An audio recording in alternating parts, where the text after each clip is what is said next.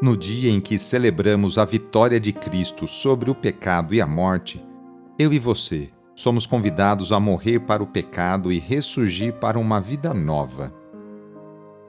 Iniciemos a oração invocando a Santíssima Trindade. Em nome do Pai, do Filho e do Espírito Santo. Amém. Senhor nosso Deus, nosso Pai, nós cremos em vós, nós esperamos em vós, nós vos amamos, nós vos agradecemos este dia e vos damos graças porque estamos com vida. Oferecemos este dia ao Senhor com todas as nossas alegrias e sofrimentos, com todos os nossos trabalhos e divertimentos. Guardai-nos do pecado e fazei de nós instrumentos de vossa paz e do vosso amor Ajudai-nos a observar vossos santos mandamentos. Amém. Quinta-feira, dia 5 de janeiro. O trecho do Evangelho é escrito por João, capítulo 1, versículos de 43 a 51.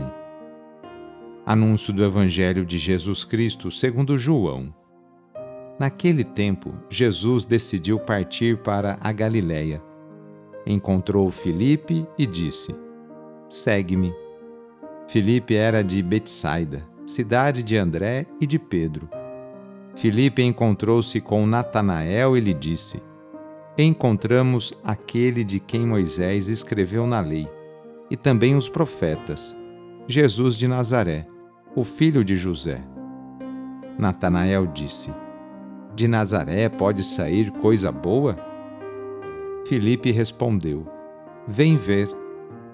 Jesus viu Natanael que vinha para ele e comentou: Aí vem um israelita, de verdade, um homem sem falsidade. Natanael perguntou: De onde me conheces? Jesus respondeu: Antes que Filipe te chamasse, enquanto estavas debaixo da figueira, eu te vi. Natanael respondeu: Rabi, tu és o filho de Deus, tu és o rei de Israel.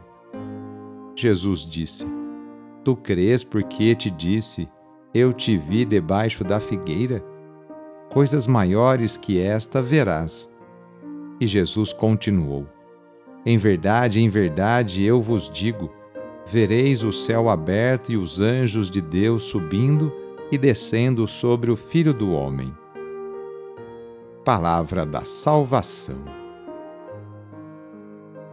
dois novos discípulos são chamados por Jesus, Filipe e Natanael. Filipe era de Betsaida, cidade dos irmãos André e Pedro. Filipe leva a notícia a Natanael. Encontramos aquele de quem Moisés escreveu na lei, e também os profetas. É Jesus, o filho de José. Ele vem de Nazaré Natanael deixa transparecer seu preconceito contra os nazarenos. De Nazaré pode vir alguma coisa boa? Natanael deverá corrigir sua tendência a discriminar pessoas, se quiser pertencer ao grupo dos discípulos do Mestre. Utilizando a figura do céu aberto e os anjos de Deus subindo e descendo sobre o Filho do Homem, Jesus afirma ser o único mediador entre o Deus invisível e a humanidade. Em outra ocasião, Jesus dirá: Eu sou o caminho. Ninguém chega ao Pai a não ser por mim. A messe é grande, mas os operários são poucos. Peçamos a Deus que continue enviando muitas e santas vocações para a sua igreja. Senhor da messe pastor do rebanho, faze ressoar em nossos ouvidos teu forte e suave convite. Vem e segue-me. Derrama sobre nós o teu espírito, que ele nos dê sabedoria para ver o caminho e generosidade para seguir tua voz. Senhor, que a messe não se perca por falta de operários. Desperta nossas comunidades para a missão ensina a nossa vida a ser serviço.